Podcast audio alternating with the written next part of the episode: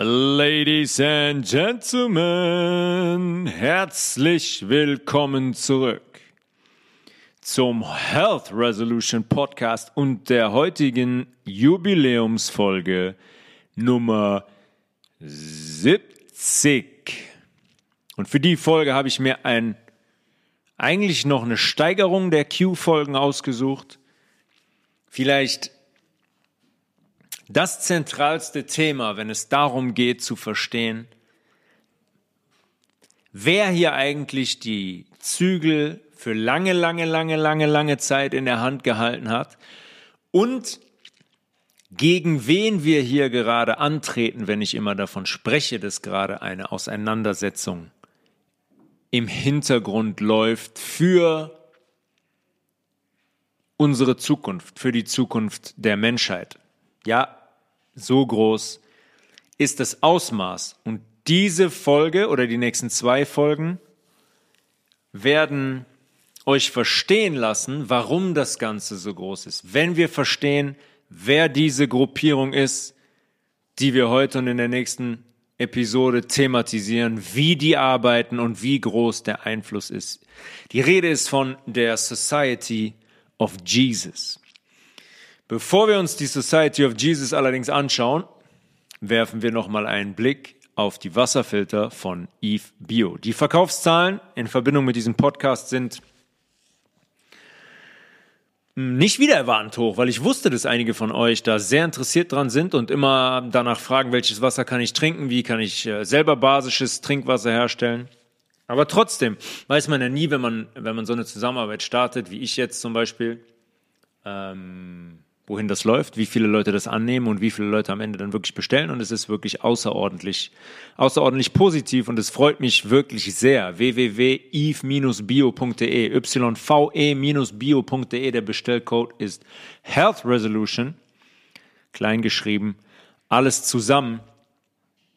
Und ich weiß, dass es eine Anschaffung ist. Ich weiß, dass der Preis aber sehr gerechtfertigt und eigentlich noch sehr gering ist. Ja, wenn man den Bestellcode anwendet, dann zahlt man knapp über 300 Euro. Und wenn man das mal gegenrechnet, wenn man zum Beispiel ein Wasser kauft in Kästen, wie ich das immer empfehle, wie zum Beispiel die Glasflaschen von St. Leonard, da fasst eine Flasche jeweils ein Liter. In dem Kasten sind sechs Flaschen drin, haben wir sechs Liter.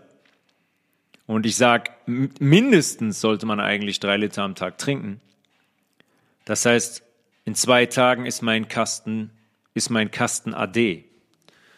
Und ähm, wenn wir das mal hochrechnen, die 9 Euro pro Kasten, sage ich mal, rechnen wir mal einfach mit 35 Kästen, dann bin ich bei dem Preis, den ich zahle für, ein, für einen Wasserfilter. Und in 35 Kästen habe ich 220 Liter. Richtig? Ja, habe ich 220 Liter. Hm. Ich bin also dann relativ schnell dabei, ähm, den Wasserfilter zu rechtfertigen nach relativ, relativ sehr, sehr kurzer Zeit. Weil ähm, da bin ich eigentlich schon nach zwei Monaten angelangt bei diesem Wert, wenn ich wirklich hingehe und jeden zweiten Tag einen kompletten Kasten St. Leonards kaufe, dann habe ich das, den Wasserfilter nach zwei Monaten schon raus. Und das ist, denke ich, ähm, mehr als nur sinnvoll, auch wirtschaftlich gesehen. Und dahingehend ist der Preis von mit Bestellcode, glaube ich, 310, 315 Euro sehr, sehr überschaubar und auch wirtschaftlich sehr, sehr sinnvoll. Wir haben mit den Q-Folgen beleuchtet, was hier, was hier gerade passiert, welche Bewegung in Gang gesetzt wurde, ähm, dass es eine militärische Autorität über die komplette Welt verteilt gibt, die einem System den Kampf angesagt hat, die entschlossen ist, ein System zu beenden, was hier schon sehr, sehr lange installiert ist. Und wenn wir in den Folgen über Jeffrey Epstein gesprochen haben, wenn wir über die Fed, die Federal Reserve gesprochen haben, wenn wir über BlackRock gesprochen haben, wenn wir über Familien wie die Rothschilds gesprochen haben, da muss man sich fragen, okay, sind das diejenigen, die hier die Richtung vorgeben? Sind das diejenigen, die wirklich die Zügel in der Hand haben?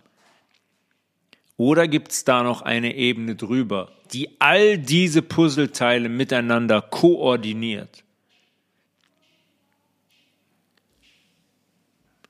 Wer bewegt die Schachfiguren auf diesem Welt, Weltfeld hier wirklich hin und her? Das ist die Frage, die wir uns stellen müssen.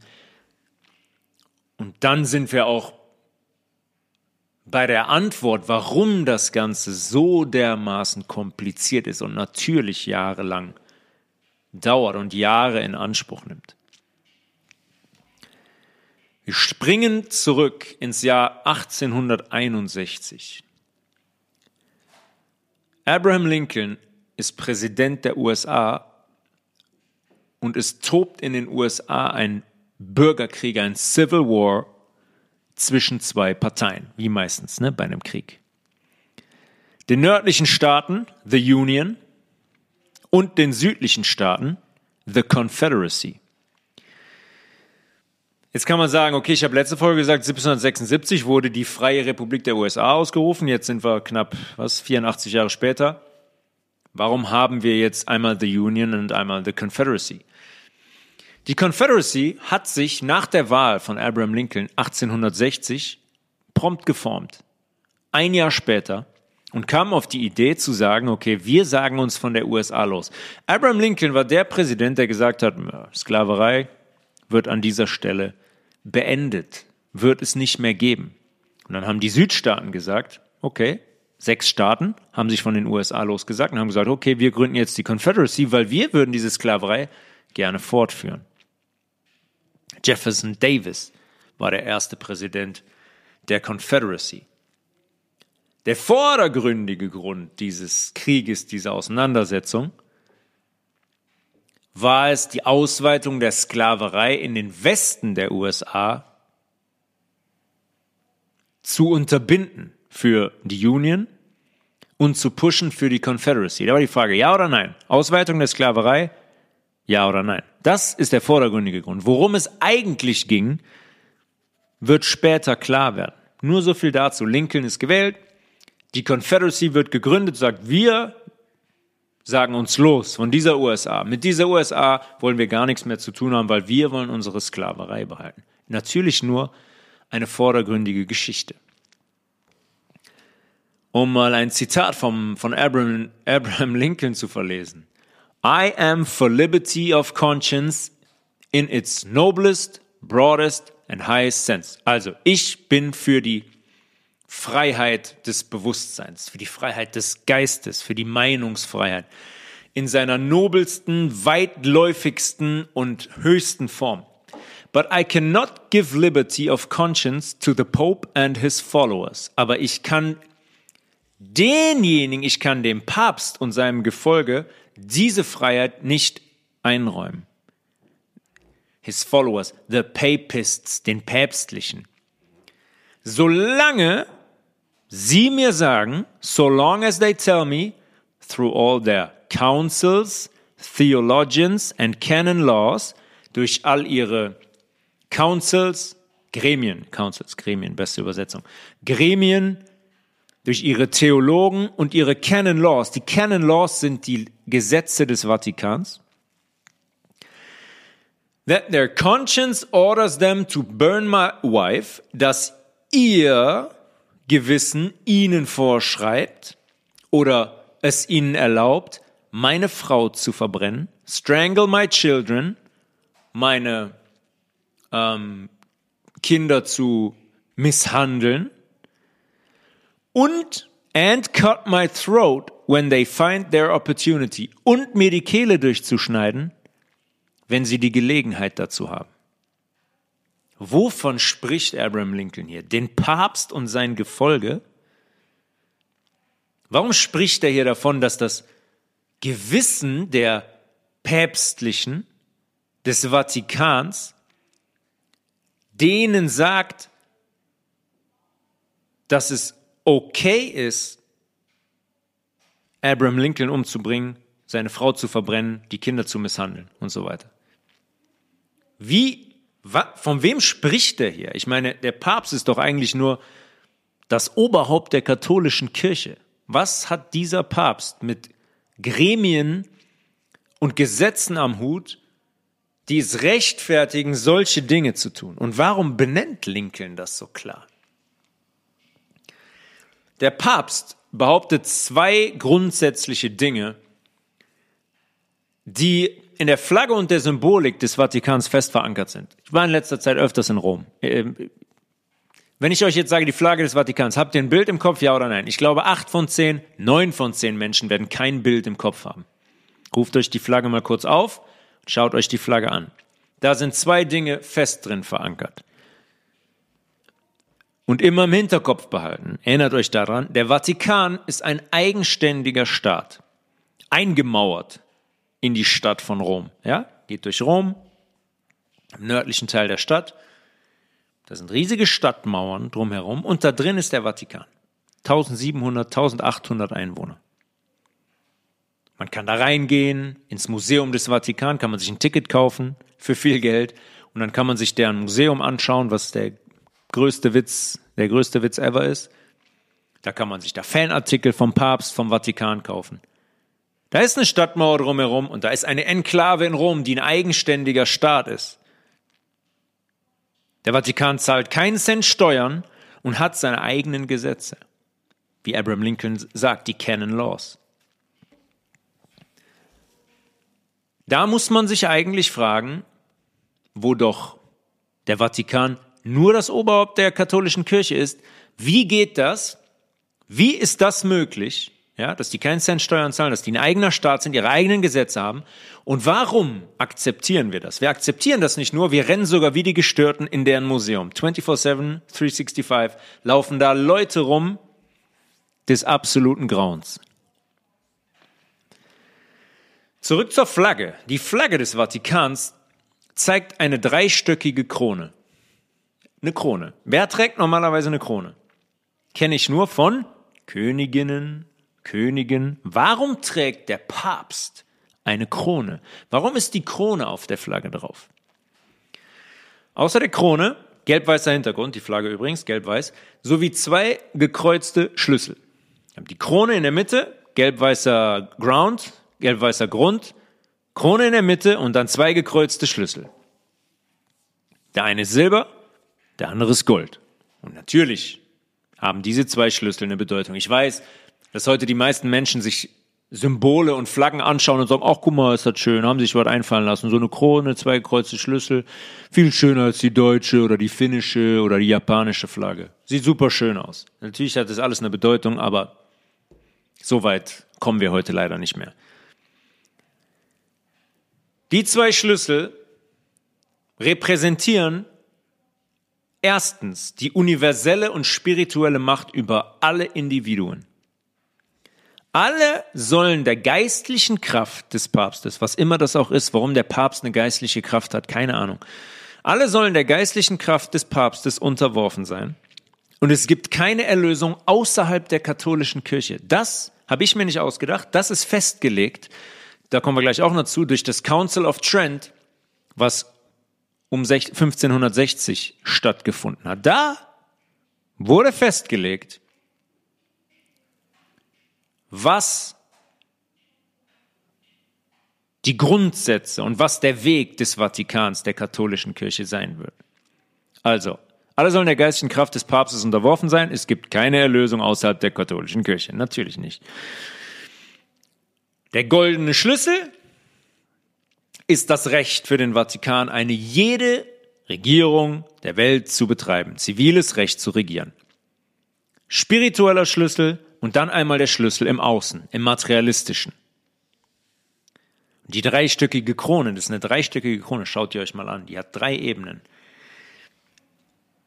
Der Papst ist der Gott des Himmels, der Gott der Erde und der Gott der Hölle. Er kontrolliert die drei Ebenen. Er kontrolliert alles. Die beiden Schlüssel, spirituelle und materialistische, zivilrechtliche Macht und dann einmal die Krone, Gott des Himmels, Gott der Erde, Gott der Hölle. Kurzum, zusammengefasst, der Vatikan der Papst, regiert alles. Bis jetzt haben die meisten vielleicht noch gedacht, und ich auch bis vor einige Zeit, dass der Papst nur da rauskommt auf seinem Balkon, halbtot, da unten 40.000 Leute stehen, der Urbi et Orbi sagt zu Ostern und eine Weihnachtsansprache hält, der Einfluss scheint ein wenig größer zu sein. Und das ist das, äh, was wir uns heute mal ein bisschen detaillierter und genauer anschauen wollen, weil es mega wichtig ist, weil das das zentralste Thema überhaupt ist, wenn wir verstehen wollen, wer uns hier in der Hand hat und wie. Weil ich habe auch so gedacht, ja, hm, ich meine, ich habe den Podcast gestartet, rein gesundheitlich, rein auf den Körper bezogen, un unglaublich wichtig und ich bekomme auch regelmäßig E-Mails von Menschen, die sich dafür bedanken und ich, mich freut das unglaublich, dass ich einen Beitrag leisten kann. Aber auch diese Themen, die wir jetzt besprechen, sind sehr, sehr wichtig und haben mit unserer Gesundheit direkt zu tun, ob es jetzt die Pandemie ist, die von Leuten gesteuert ist, ob es Lebensmittel im Supermarkt sind. Das wird alles von diesem System kontrolliert, was wir jetzt in den letzten Folgen besprochen haben, aber was wir vor allem in der jetzigen und in der nächsten Episode besprechen werden. Wir schauen uns an, was der Vatikan wirklich ist und wer hier wirklich die Zügel in der Hand hat und ähm, uns seit Jahrhunderten versklavt hat und als Sklaven hält. Da müssen wir nicht drum herum reden. Wir sind nicht frei, wir haben die Illusion von Freiheit, werden wir alles thematisieren. Wir sind nicht frei. In keinster Art und Weise. Der Abraham Lincoln spricht jetzt nicht nur vom päpstlichen Gefolge und deren Ideologie, sondern der thematisiert auch noch eine zweite Gruppe während dieser Zeit des ähm, amerikanischen Bürgerkriegs 1861 bis 1865. This war, dieser Krieg zwischen Nord und Süd, wouldn't have been possible, wäre nie möglich gewesen, without the sinister influence, ohne den gründlichen Einfluss of the Jesuits, der Jesuiten. Also der Krieg wäre niemals möglich gewesen, wenn es die Jesuiten nicht geben würde. Wer bitte sind die Jesuiten? Und warum haben sie diesen Krieg mit ihrem Einfluss, wie Lincoln sagt, initiiert. Im 16. Jahrhundert gab es in Europa eine Bewegung, eine protestantische Bewegung, die das Ziel hatte, so ist Protestantismus definiert, die das Ziel hatte, sich der katholischen Kirche und dem Papst zu entsagen. Wenn man von Protestanten spricht, dann sind es Leute, Menschen, die den Vatikan, die den Papst nicht als das Oberhaupt der katholischen Kirche anerkennen. Das ist Protestantismus. Ich gebe dem Papst nicht das Recht, Gott zu vertreten. Unterschreibe ich direkt. Wer soll dem Papst bitte dieses Recht gegeben haben? Sind da, ist der Engel Gabriel gekommen und hat gesagt, Papst, du bist jetzt derjenige, der das Wort Gottes in die Welt bringt? Schon da ist die Schieflage klar. Schon da wird klar, worauf dieser, dieses Konzept Papst und Vatikan gründet. Auf einer Täuschung. Diese Bewegung wurde gegründet von Leuten wie zum Beispiel Martin Luther. Der war einer der, nicht Martin Luther King, ne, nicht verwechseln. Der hat auch die Tage äh, Todestag oder Ermordungstag. Martin Luther war einer der maßgeblichen Initiatoren die hingegangen sind und diese installierten Regeln der katholischen Kirche in Frage gestellt haben und angezweifelt haben. Und Luther hat dabei ganz klar den Standpunkt vertreten, dass der Papst viel zu viel Macht hat über Kirche und Politik. Um Martin Luther zu zitieren, ist jetzt Englisch, eigentlich wird er Deutsch gesprochen haben. I feel much freer now that I am certain the Pope is the Antichrist. Also ich fühle mich jetzt viel freier, jetzt, wo ich Gewissheit habe, dass der Papst der Antichrist ist. Das sagt Luther im 16. Jahrhundert. Der Papst ist der Antichrist. Äh, worüber haben wir in den letzten Folgen gesprochen? Was haben wir schon öfters thematisiert? Über den Papst und den Vatikan und die ganzen anderen Vorgehensweisen, die im Hintergrund laufen von Child Trafficking und Lucifer und Satan und so weiter. Wir haben ganz genau über die Symbolik der Audienzhalle des Papstes im Vatikan gesprochen, diese Schlangensymbolik. Und wir haben auch darüber gesprochen, wer die Schlange ist und wie die entstanden ist im Garten Eden und wer Luzifer ist. Und das sagt jetzt Luther bereits im 16. Jahrhundert. Der Papst ist der Antichrist. Jetzt laufen immer noch Leute rum, die sagen, oh, jetzt gerade in der Entwicklung, der Antichrist kommt, der Antichrist, der, der ist immer da gewesen, der Antichrist. Der Antichrist ist derjenige, der das System hier gelenkt hat seit Jahrhunderten. Und das sagt Luther im 16. Jahrhundert. Kann man sich die Frage stellen, wie lange besteht das System schon? Jetzt immer davon ausgehend, dass wir sagen, okay, die Timeline stimmt so, die Zeitlinie, 15. Jahrhundert hat es wirklich gegeben, ist wirklich 500 Jahre her, alles ein anderes Thema. Aber man muss sich fragen, wie lange ist es schon so, dass diese Machtstruktur so besteht, dass der Vatikan so besteht, dass der, das Päpst, der päpstliche Einfluss so besteht? Weil scheinbar haben Menschen wie Luther vor 500 Jahren schon klar gesehen, ziemlich glasklar gesehen, weil wenn man wenn ich dort hingehe und sage, der Papst ist der Antichrist, da gucken die Leute mich an und sagen, äh, Verschwörung. Äh. Luther hat's vor 500 Jahren gesagt. Luther ist also hingegangen und hat eine Bewegung gegründet, die sich dem Papst als Oberhaupt entsagt. Und er ist hingegangen und hat Menschen darüber aufgeklärt, was der Vatikan wirklich ist und wie viel Macht der Papst besitzt. Unless I am convicted by scripture and plain reason, also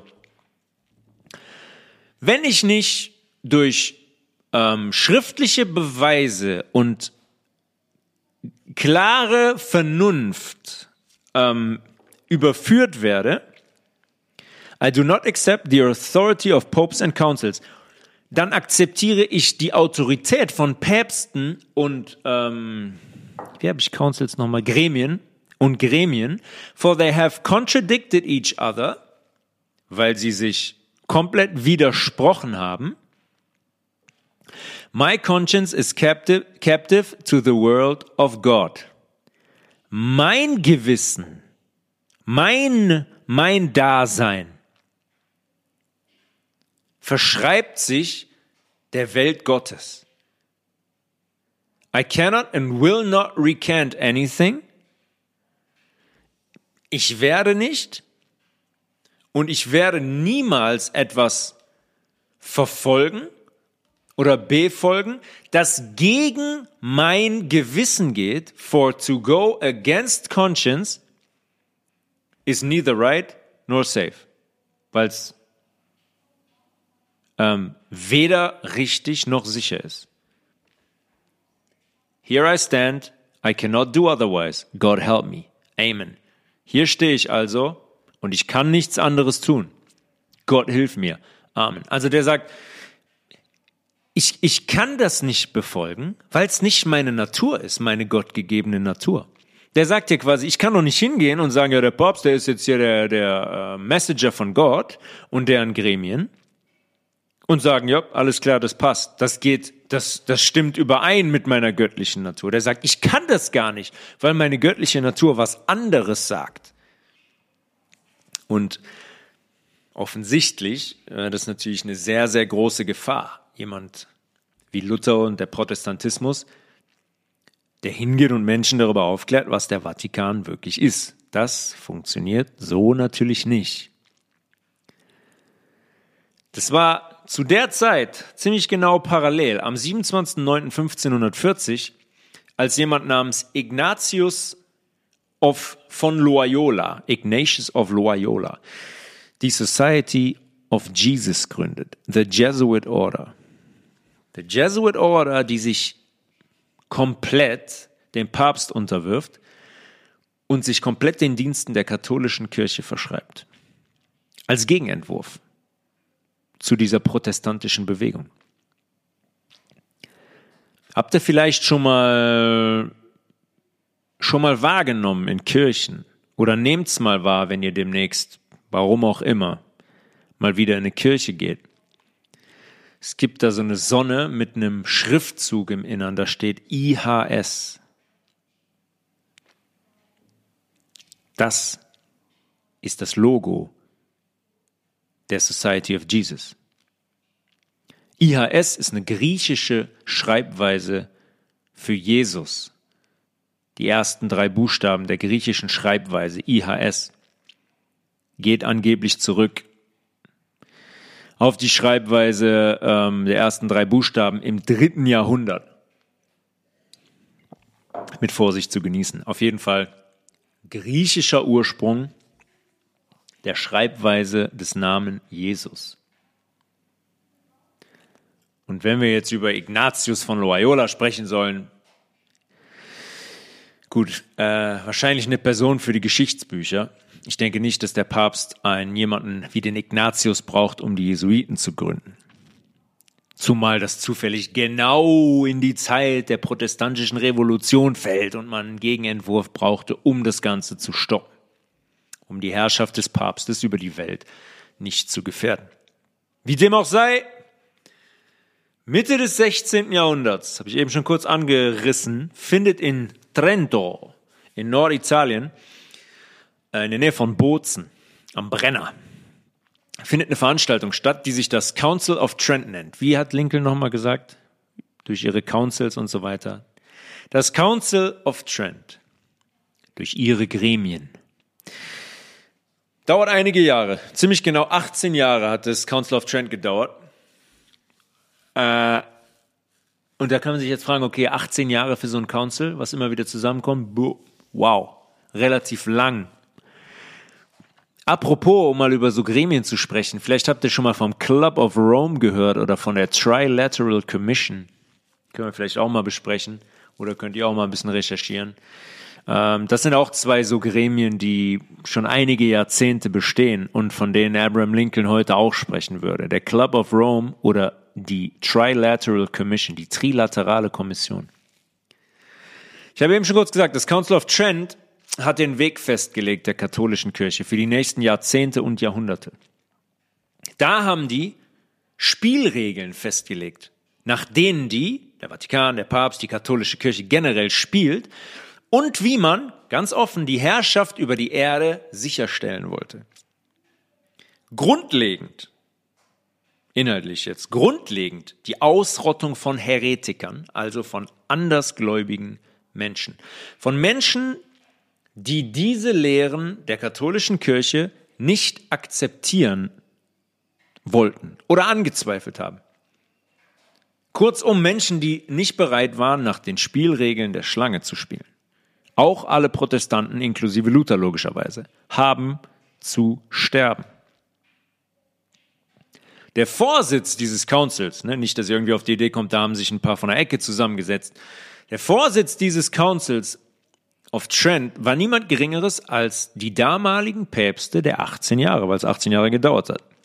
Paul Dritte, Julius Dritte, Marcellus Zweite, Paul Vierte, Pius Vierte. Die waren der Vorsitz. Die saßen da oben auf ihrem äh, Thron und im Halbkreis saßen da irgendwelche Geistlichen heute würde man sagen, die hohen Bischöfe, ne, die frommen Bischöfe, saßen da zusammen, haben diskutiert, haben den Päpsten gelauscht und haben festgelegt, wie es weitergeht. Und bis heute muss jeder Papst, der vereidigt wird, darauf schwören, das Council of Trent aufrecht zu erhalten. Geht nicht einfach so, kann nicht einfach Papst werden. Muss er hingehen und sagen, dass du die Agenda auch fortführst. Einige Punkte, die zum Beispiel lauten, Erlösung durch den Glauben. Natürlich nur an die katholische Kirche. Ne? An was anderes darf nicht geglaubt werden. Erlösung gelangst du nur, wenn, die an, wenn du an die, an die Konzepte der katholischen Kirche glaubst. Nur die Kirche kann die Bibel erklären. ah, gut. Dann fragen wir also immer den, den Priester in unserer Gemeinde, gehen wir in die Kirche dann kann der uns mal die Bibel erklären. Nur die katholische Kirche kann die Bibel erklären. Brainwashing vom Feinsten, so wie es seit Jahrzehnten und Jahrhunderten gemacht wird. Die Tradition ist Quelle für religiöse Wahrheit, nicht nur die Bibel. Auch ein sehr, sehr interessanter Punkt. Tradition ist Quelle für religiöse Wahrheit. Hm. Also Tradition steht über der Wahrheit. Ja? Hier wird schon klar, nicht nur die Bibel, in der vielleicht Wahrheit gelehrt wird, obwohl sie natürlich über Jahre hinweg manipuliert wurde, obwohl natürlich über Jahre hinweg Bücher verschwunden sind, logischerweise auch im Keller des Vatikans. Die Bibel muss einen Schritt zurücktreten, hinter die Tradition. Die Tradition ist Quelle für religiöse Wahrheit. Tradition, worauf beruht Tradition? Was für Tradition haben wir? Keine einzige Tradition beruht auf Wahrheit. Das ermöglicht denen Dinge festzulegen, die dann eine Tradition sind. Das bedeutet aber nicht, dass die irgendetwas mit Wahrheit zu tun haben. Aber die sagen hier, Tradition ist die Quelle für religiöse Wahrheit. Nicht nur die Bibel und stellen die gleichzeitig über die, über die Bibel. Der Papst ist die höchste und finale Autorität auf der Erde. Wie sagt man auf Latein? Einzige, was ich auf Latein kann. Quad erat demonstrandum. Aus dem Matheunterricht. Was zu beweisen war. Dieser Punkt alleine, da müssen wir eigentlich gar nicht weiter diskutieren. Der Papst ist die höchste und finale Autorität auf der Erde. Council of Trent 1560. Bumm. Muss bis heute aufrechterhalten bleiben. Der Papst muss schwören. Er muss auf dieses Council of Trent schwören. Papst ist die höchste und finale Autorität der Erde. Aber verliest nur den Urbi et Orbi und die, und die Weihnachtsrede. Ein paar Jahre vor diesem Council of Trent gab es 1530 die Augsburger Confession, die Augsburger Konfession. Da sind die Protestanten hingegangen, beziehungsweise die, heute würde man sagen, evangelische Kirche, und hat da ihre Doktrin festgelegt. Dem Augsburger König, ne, damals gab es noch Könige, dem Augsburger König wurde sie von Philipp Melanchthon, Melanchthon, ich weiß nicht, ob der Franzose war, egal, ähm, dem Augsburger König wurde die von dem überreicht. Der hat die geschrieben, der hat die festgelegt mit ein paar anderen Leuten zusammen. Und natürlich ist die Ausführung und diese Doktrin ist nicht weniger dumm als die der, äh, der katholischen Kirche. Da müssen wir auch nicht lange drum herum reden. Grund, grundsätzlich kann man sagen, Luther mit seinem Protestantismus zu sagen, hey, ich entsag mich dem Vatikan, das hat damit gar nichts mehr zu tun. Das ist eine, genauso eine Doktrin und eine Agenda. Weil auch die evangelische Kirche möchte uns darin sagen, dass Jesus zum Beispiel von einer Jungfrau geboren wurde. Ja, welcher Mensch soll durch eine Jungfrau gebor geboren werden? Relativ schwierig. Das würde heißen, dass diese Person über dem äh, Schöpfer, über Gott selber steht, wenn man jemanden auf die Welt bringen möchte, ohne davor Geschlechtsverkehr gehabt zu haben. Relativ schwierig. Und dass jeder Mensch und das muss man sich auch mal geben, dass jeder Mensch im Zustand des Bösen geboren wird und natürlich, also auf natürliche Art und Weise, nicht in der Lage sei, gottesgläubig zu sein. Wunderbar. Was für eine Doktrin. Jeder Mensch wird im Zustand des Bösen geboren und hat ist natürlich nicht in der Lage, gottesgläubig zu sein. Wart mal kurz. Gott ist doch der Schöpfer. Gott ist doch die Natur. Ich komme doch als göttliches Wesen auf die Welt. Wenn ich diesen Zustand irgendwann habe, dann als kleines Kind, ja, wenn ich noch nicht konditioniert bin, wenn ich noch nicht manipuliert bin. Aber was sagen die uns hier? Im natürlichen Zustand geht das nicht. Das geht erst, wenn du von uns konditioniert wirst und unsere Agenda und unsere Doktrin glaubst, dann bist du gottesgläubig. Genau der gleiche Scheiß wie die katholische Kirche auch. Trotzdem hatten die Monarchen der damaligen Zeit nicht vor, in keinster Weise sich dem Vatikan zu unterwerfen, weil die genau wussten, was Sache ist. Die hatten aber eben genauso wenig etwas mit der Wahrheit zu tun und hatten nicht vor, sich der Lehre der Wahrheit zu verschreiben und die in die Welt zu bringen. Auch das nicht. Wir haben jetzt also the Society of Jesus, the Jesuit Order. Die vom, übrigens, die vom schwarzen Papst, vom Black Pope, zum Beispiel Adolfo Nicolas war so einer. Gab es auch mal einen Deutschen. Reiche ich nach in der nächsten Folge. Der Black Pope ist der Chef der Jesuit Order. Kennt niemand. Schon mal vom schwarzen Papst gehört? Ich auch für lange Zeit nicht. Ich kannte auch immer nur den, der mit seinem weißen Gewand da rumläuft, manchmal äh, so pädophilen Zeichen reingestickt in das Gewand dass der da steht, an der Sixtinischen Kapelle auf dem Balkon steht und sagt Urbi et Orbi. Jetzt ist die Frage, wie operiert diese Society of Jesus, the, Jesus, the Jesuit Order?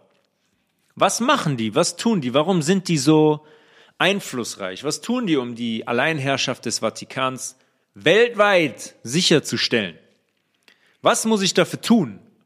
Haben uns auch schon viele Leute gesagt. Wir haben darüber gesprochen, John F. Kennedy zum Beispiel. Um das zu erreichen, muss ich infiltrieren. Was hat Kennedy, Kennedy gesagt? Infiltration instead of invasion. Secret, er hat von Secret Oaths gesprochen, von geheimen Bünden, die uns kontrollieren. Ich muss jeden Bereich der Gesellschaft infiltrieren. Und als allererstes muss ich das Geldsystem kontrollieren und besitzen. Und dann regelt sich alles andere, was danach kommt. Das Wirtschaftssystem, die politischen Figuren, das Gesundheitssystem, was ich selber installiert habe, haben die selber installiert. 1900, kommen wir auch noch in der nächsten Folge drauf dann. 1913 haben die das selber installiert. Rockefeller und so weiter. Alles nur Marionetten. Ich muss diese Mitglieder meines geheimen Ordens in, eigentlich nicht geheim, so geheim waren die, waren die nie. Ich muss die Mitglieder meines Ordens in jede relevante, hohe Position des gesellschaftlichen Lebens bringen. Und dann habe ich alle Zügel in der Hand. Ja, wenn ich meine Doktrin durchsetzen will und die Kontro äh, komplette Kontrolle haben will, dann muss ich das so machen. Schaut euch mal an, ist ja genug Videos von. Schaut euch mal an, was ein Regierungsoberhaupt macht, wenn es den Papst trifft. Und was bedeutet die Geste? Ja, das ist Unterwerfung und sonst nichts. Vor wem unterwerfen die sich da? Ja, die, gehen auf, die gehen aufs Knie, Kopf runter. Hier, Papa, du regierst über mich. Ich unterstehe dir. Du stehst über mir. Ganz offensichtlich. Ganz offensichtlich. Das machen die nicht, weil die vor, vor Gottes Sohn stehen. Das machen die, um zu dokumentieren, dass der Papst und der Vatikan über denen steht. Und dann schaut euch nochmal an, wie ich letzte Folge gesagt habe, schaut euch nochmal an, was Donald Trump mit dem Papst gemacht hat. Der hat seine Hand gekrault. Ja, so viel zum Thema Donald Trump ist, ist einer von der anderen Seite. Und die Menschen, die Teil sind dieser Order, die sich dieser Order anschließen, oftmals sagen ja Leute, ja, aber boah, das ist schon krass und dann so großflächig. Warum sollten die Leute das denn machen? Und die können doch dann einfach sagen, nee, ist mir zu blöd, mache ich nicht. Wie funktioniert das? Wenn ich mich dieser Order anschließe, einem, einem, sagen wir mal, einem Secret Oath, so wie Kennedy das gesagt hat, dann bin ich gezwungen, meine Persönlichkeit und meine Rechte abzulegen. Es gibt Aufnahmerituale. Dazu haben wir gar keinen Zugang hier in unserer möchtegern heilen Welt. Mit solchen Dingen beschäftigen wir uns gar nicht. Aber die ziehen das seit Jahrhunderten durch. Und das ist da genauso. Persönlichkeit weg, Rechte weg. Die ordnen sich komplett dem Papst und der katholischen Kirche unter. Und die stellen sich auch komplett in deren Dienste. Der Person, die laut dem Council of Trent der Herrscher der Welt ist.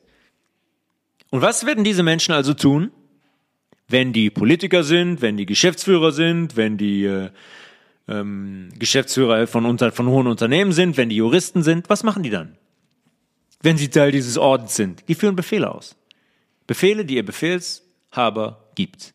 Sonst nichts. Ganz einfach. Ist ganz simpel. Wie als wenn ich Teil von einem Verein bin. Nur nicht so krass. Ja, wenn ich Teil eines Vereins bin, für eine Fußballmannschaft spiele, dann gehe ich auch nicht hin und schieße extra fünf Eigentore. Dann führe ich die Agenda meines Vereins aus.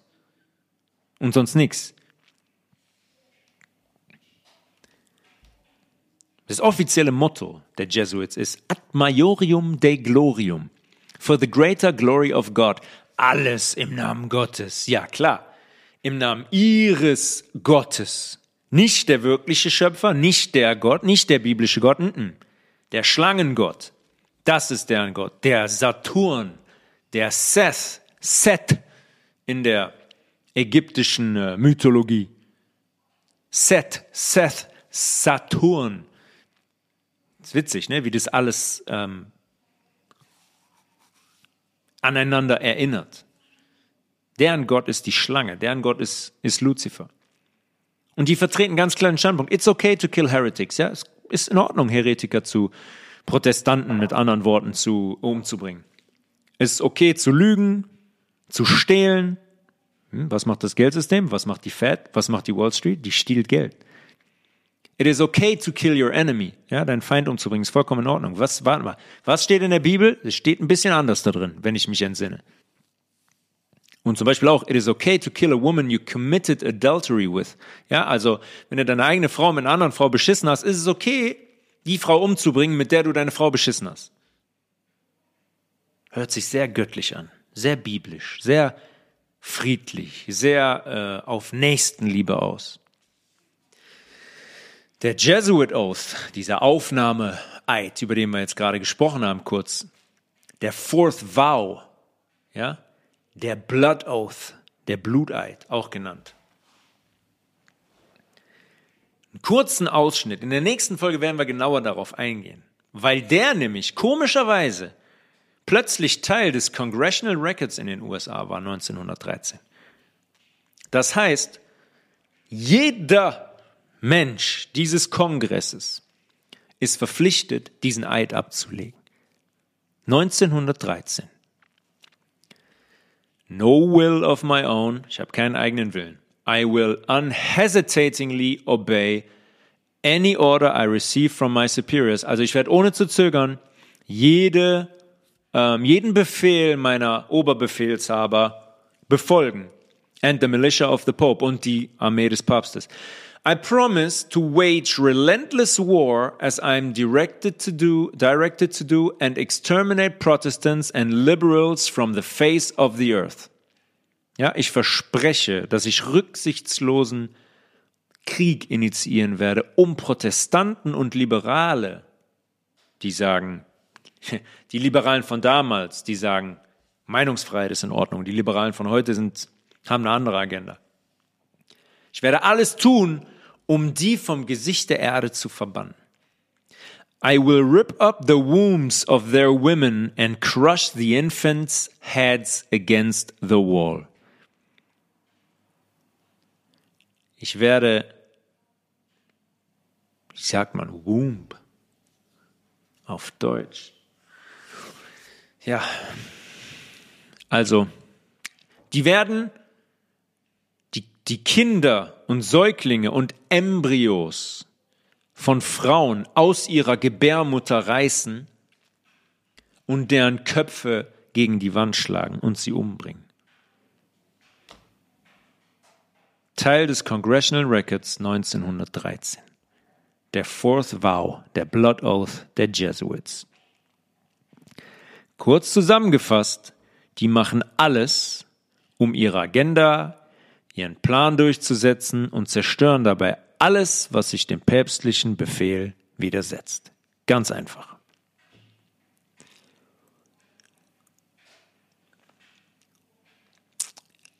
Schrittweise sind die hingegangen und haben nach der Gründung in 1540 von unserem Freund Ignatius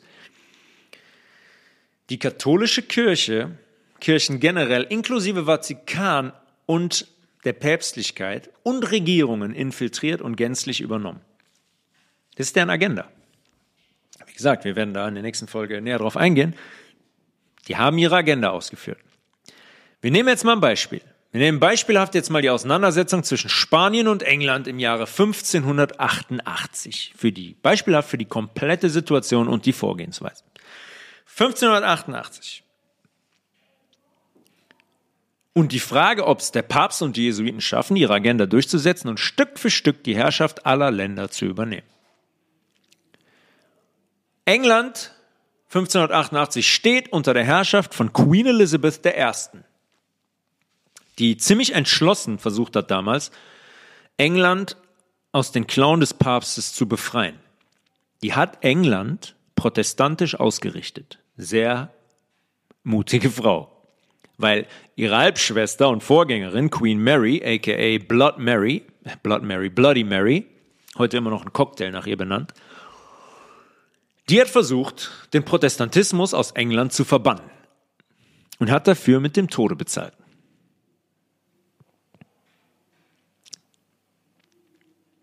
Für den Papst und die Jesuiten war das natürlich nicht akzeptabel, ja, dass eine Queen hingeht und sagt, oh nö, wir sagen uns los vom Papst, wir sind jetzt protestantisch, nicht akzeptabel.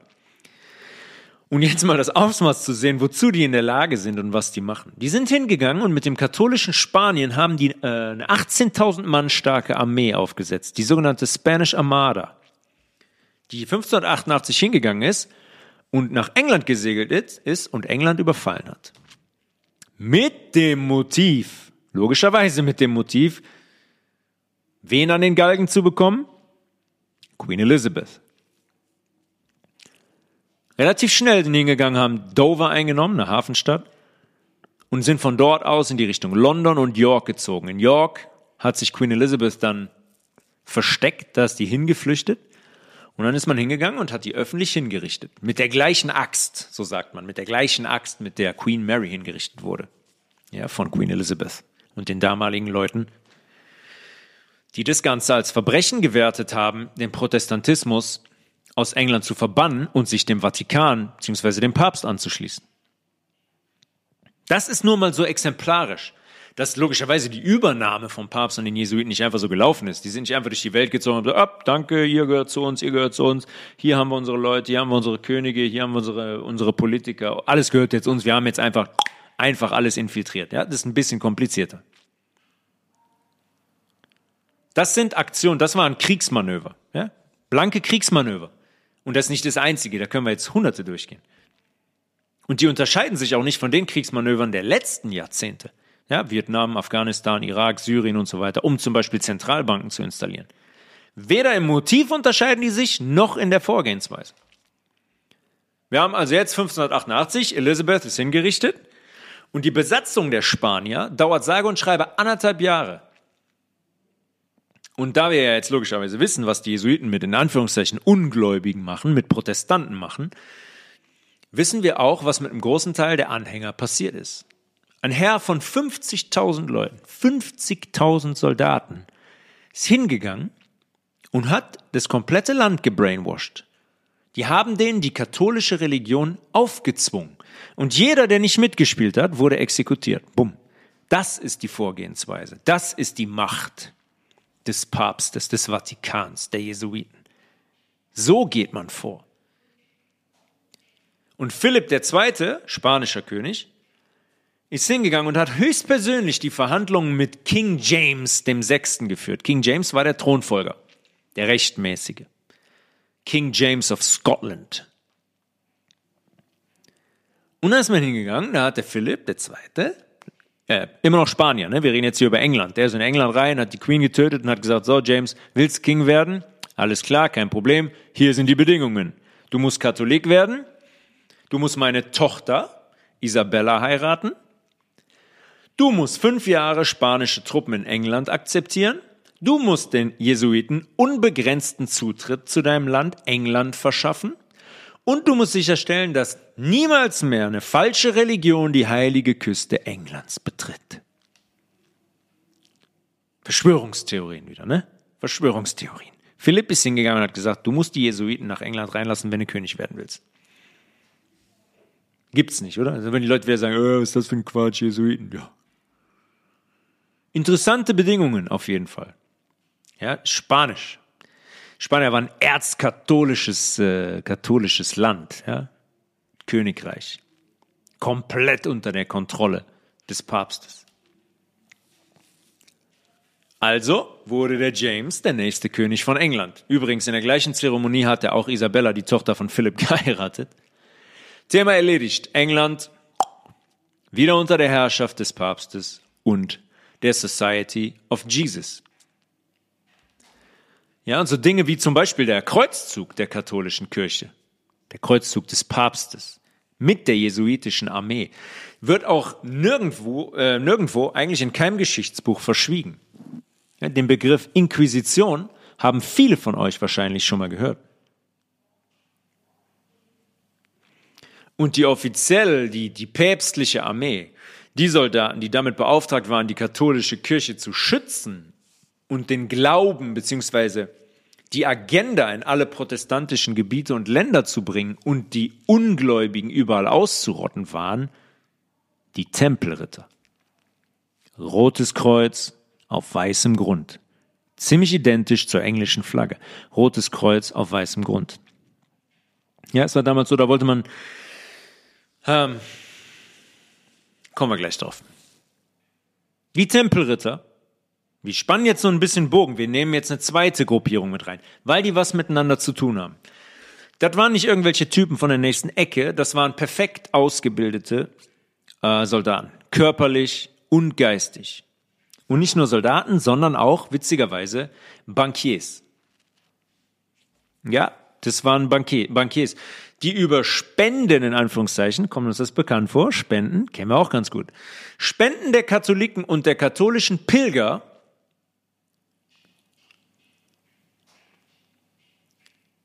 hingegangen sind und riesigen finanziellen Einfluss entwickelt haben. Diese Pilger damals sind nach Jerusalem gepilgert und wollten Jerusalem aus den Fängen der Muslime befreien. Das war die Agenda. Deswegen spreche ich jetzt von Katholiken und katholischen Pilgern. Und das Ganze auch ohne Abgaben zu zahlen, dank des Papstes. Der hat die nämlich mit speziellen Rechten ausgestattet. Und zwar schon 1139. Da ist der Papst Innocent II. hingegangen und hat gesagt, ja, die Tempelritter gehören jetzt zu uns und hat denen spezielle Rechte gegeben. Keine Steuern. Er hat denen gestattet, ihre eigenen Oratorien zu gründen, ja, ihre eigenen Gesellschaften von Priestern, ohne jegliche Schwüre, was ja auch interessant ist. Und er hat auch festgelegt, gleichzeitig aber, dass sie niemandem gehorchen, außer ihm selbst, außer dem Papst. Tempelritter sind also die private Armee des Papstes. Darüber hinaus sind die die Fett des 12. Jahrhunderts. Immense finanzielle Einflüsse durch die ganze Kohle, die zu, die zu denen geflossen ist. Ja, von den Katholiken, von katholischen Pilgern. Da sind ja nicht irgendwelche Leute einfach nach Jerusalem gepilgert. Das waren finanzstarke, äh, finanzstarke Leute, Fürsten, Könige, ähm, Adlige und so weiter, die da Geld reingepumpt haben. Haben alles die Tempelritter verwaltet. Und ist ja relativ logisch. Ich meine, dass man für diese Kreuzzüge eine Armee braucht, ist ja relativ klar. Offiziell, wie gesagt, wollte man Jerusalem aus den muslimischen Händen befreien. Und offiziell waren die Tempelritter auch dafür da, um die christlichen Pilger, die sich auf den Weg gemacht haben, nach Jerusalem dabei zu beschützen. Inoffiziell waren die natürlich da, um die Herrschaft des Papstes und der römisch-katholischen äh, katholischen Kirche auszuweiten. Vollkommen klar.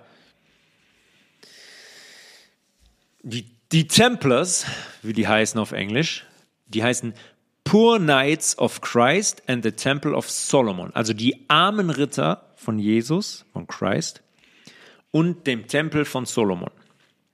Solomons Tempel.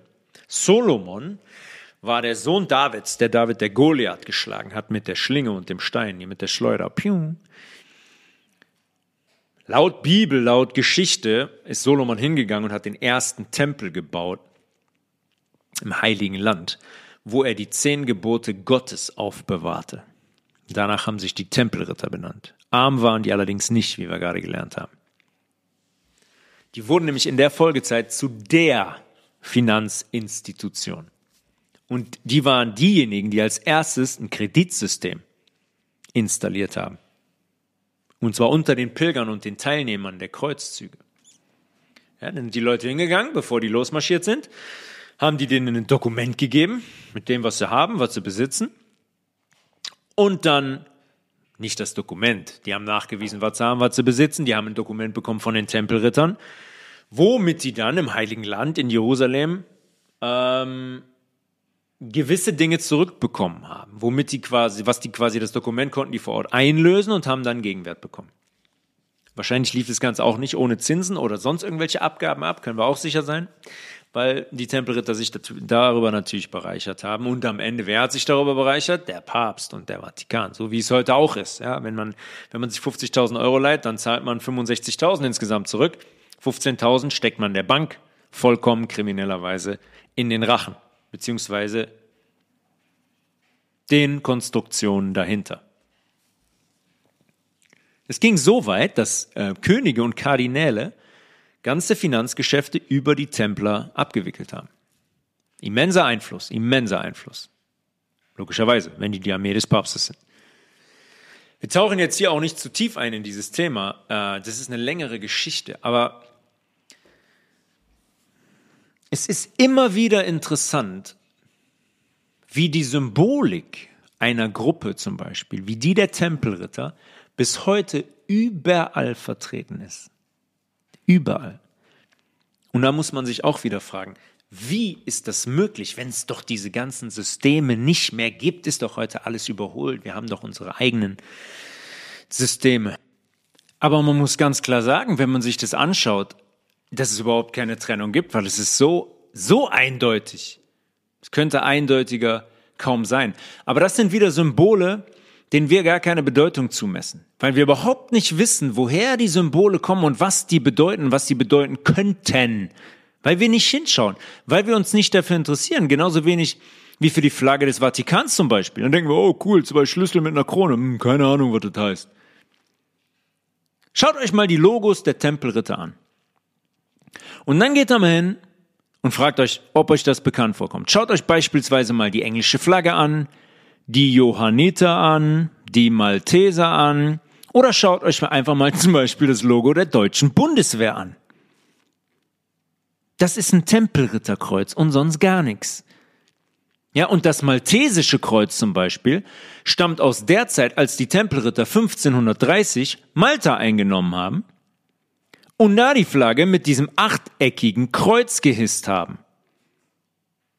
Und das wird heute noch verwendet. Wer sind die Malteser? Sind wir wieder im Thema Gesundheit. Wer sind die Johanniter? Kürzlich noch auf einer Veranstaltung gewesen. Oh Gott, das muss ich auch gestehen. Freunde, ich bin auf einer Veranstaltung von Jan Böhmermann gelandet. Ich muss mich offiziell bei allen Hörern dieses Podcasts entschuldigen, bei allen wahrheitssuchenden Menschen entschuldigen. Ich bin dort gelandet, weil es ein Geschenk war an die Mutter meiner Freundin und ich hatte keine andere Wahl. Es war aber sehr interessante Recherche. Es war vielleicht die schlechteste Veranstaltung, die ich jemals gesehen habe. Ein, selten ein Mensch gesehen, ohne jegliche Bühnenpräsenz, der aber trotzdem zwei Stunden auf der Bühne steht. Ein, natürlich ist er ein Installment dieses, dieses Systems, den hat man dahingestellt. Ein absolut wirklich schlimm unlustig, überhaupt gar nicht flexibel und spontan, einfach nur mit seinem Orchester da äh, ein Programm runtergebetet, ohne irgendwie in der Lage zu sein, was der ja behauptet, von wegen, oh, der wäre so gesellschaftskritisch und politisch so kritisch und ein Satiriker, ohne in der Lage zu sein, da irgendwie spontan wirklich lustig und satirisch zu sein. Ja. Da bin ich gelandet. Und da standen zum Beispiel auch die Johanniter. Und die Malteser nicht, aber die Johanniter. Da frage ich mich, okay, haben wir keine Krankenschwestern und haben wir keine äh, Sanitäter viel mehr von Krankenhäusern? Warum gibt's die immer noch, die Johanniter und die Malteser? Warum gibt's die? Warum sind die abgespalten? Warum sind das abgespaltene Organisationen? Und warum haben die das Maltesische Kreuz? Warum haben die ein Templerkreuz als Zeichen? Weil offiziell wurden die Tempelritter ja beendet. Ne? In 1312 sind Papst Clement V. und Philipp IV., König von Frankreich, hingegangen und haben die Templer festnehmen lassen und haben die aus der katholischen Kirche verbannt. Einige haben es geschafft, sich in Sicherheit zu bringen oder wurden die eventuell vom Papst dahin versetzt. War es vielleicht nicht wirklich die Absicht, die Templer zu beseitigen? war es vielleicht nur so, wie das immer so ist, das vordergründig zu machen. Die sind dann ins Königreich von Aragon in Spanien, wieder mal Spanien, geflüchtet, wo die sich dem Orden von Calatrava angeschlossen haben, um in der Folge den Orden von Montesa zu gründen. Gleiche, sehr ähnliche Symbolik wie die Templer. Eine Struktur, so ein bisschen so eine Labyrinthstruktur mit einem roten Kreuz in der Mitte. Weil jetzt kommen wir wieder zum Beginn dieser Episode und warum ich diesen Tempelritterbogen gespannt habe, warum ich diese Tempelritter mit reinnehmen musste.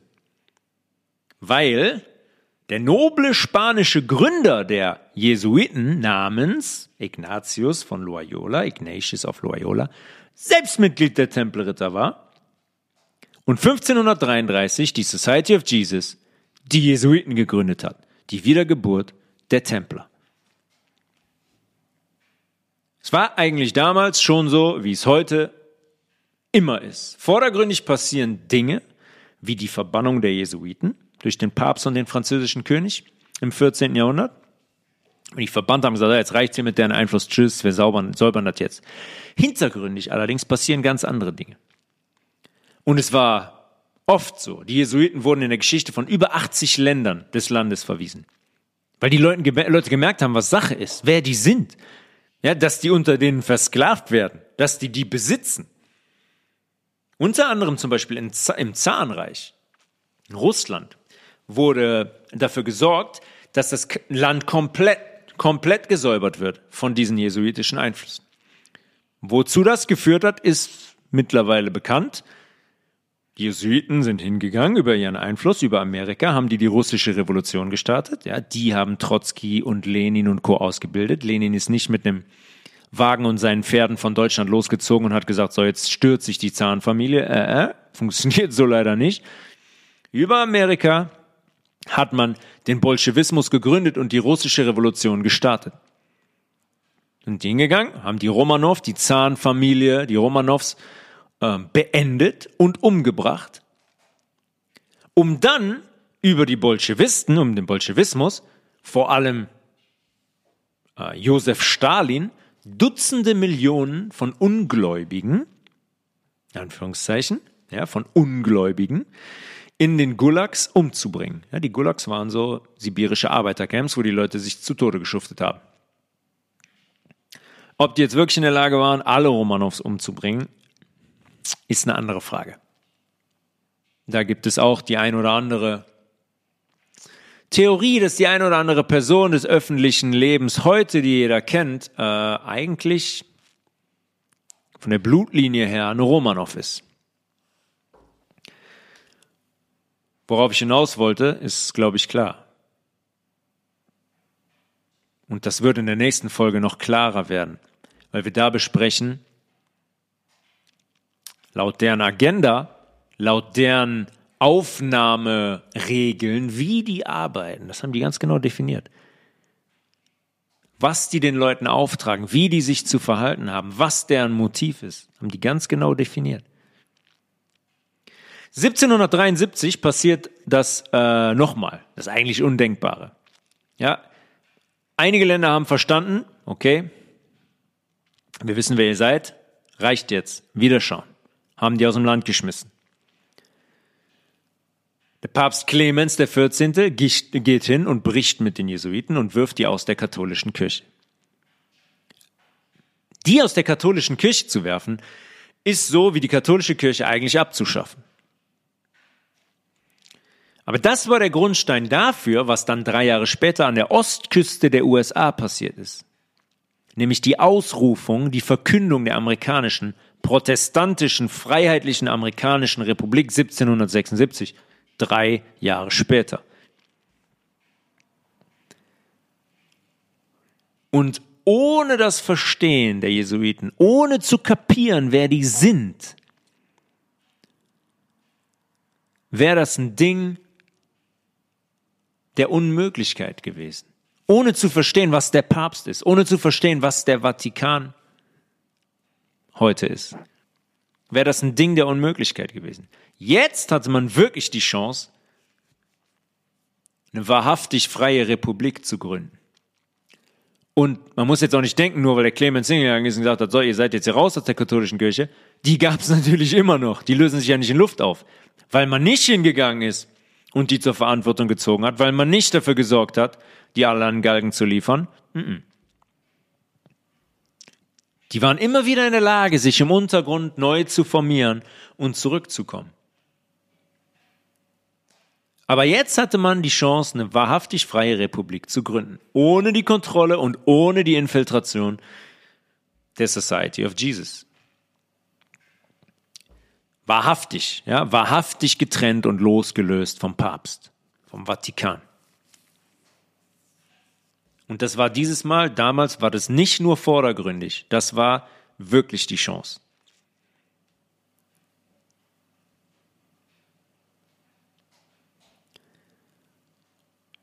Man hat es dann also geschafft, 1776 diese protestantische, freiheitliche Republik der USA auszurufen. Allerdings sollte das nicht lange halten, was George Washington und Thomas Jefferson und Samuel Adams da geschafft haben. Gut 84 Jahre, von 1776 bis 18 60, ähm, oh, Rechenfehler.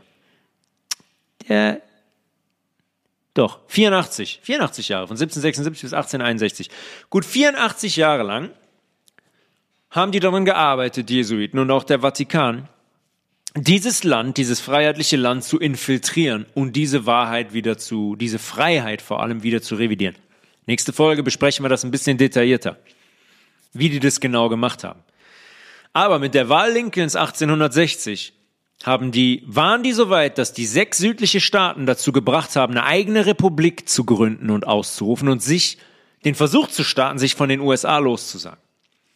Da wurde 1861 die Confederacy gegründet von diesen sechs südlichen Staaten. Und dafür gab es nur einen Grund. Da standen die Jesuiten dahinter. Da waren die an der Stelle, wo die es geschafft hatten. Da gab es nur einen Grund. Unter dem Deckmantel der Sklaverei und des Rassismus und der logischerweise damit einhergehenden Spaltung, hm, wie war das heute? Black Lives Matter, kennen wir ja auch noch ein bisschen, existiert aus dem gleichen Grund. Und dieser einhergehenden Spaltung wollte man die USA wieder unter die eigene Herrschaft bringen. Man wollte diese freiheitliche Republik zerstören, man wollte die wieder unter die Herrschaft des Vatikans bringen. Und wie die das gemacht haben und was in den darauffolgenden 160 Jahren passiert ist und warum wir heute vollkommen versklavt und unter jesuitischer bzw. Vatikanherrschaft stehen, werden wir in der nächsten Episode thematisieren.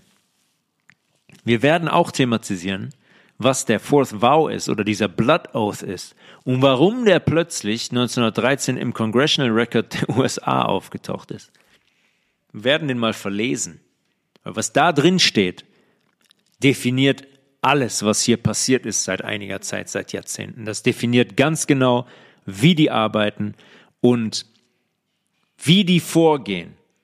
Da werden wir auch verstehen, dass es hier nicht um Spanisch, Französisch, Jüdisch, Muslim, katholisch geht, die haben eine andere Agenda. Die haben eine andere Agenda. Und das sind Verwandlungskünstler. Das sind Chamäleons. Die nehmen eine andere, andere Form an, um ihre Agenda am langen Ende zu erreichen. Aber dazu mehr in der nächsten Episode. Das soll reichen für heute. Ich glaube, das ist relativ viel Input.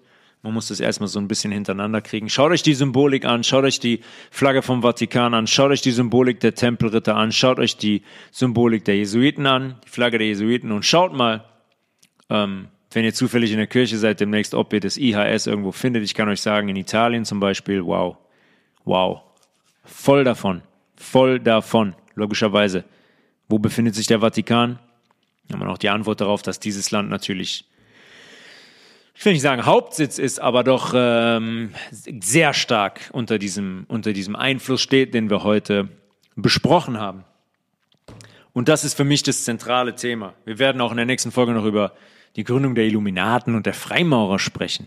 Weil heute alle sagen, oh, der ist Freimaurer, das heißt, der ist das und das. Die Freimaurer, die Freimaurer haben so gesehen gar nichts zu melden. Gar nichts zu melden. Die Strippenzieher haben wir heute angefangen zu besprechen und was die Freimaurer mit denen zu tun haben und warum die die Freimaurer ins Leben gerufen haben, werden wir in der nächsten, nicht ins Leben gerufen haben, aber auch infiltriert haben, werden wir in der nächsten Folge thematisieren. www.evebio.de, yve-bio.de, bestellt Code Health Resolution. Macht das, bestellt euch einen Wasserfilter, wie gesagt, zum Anfang der Folge.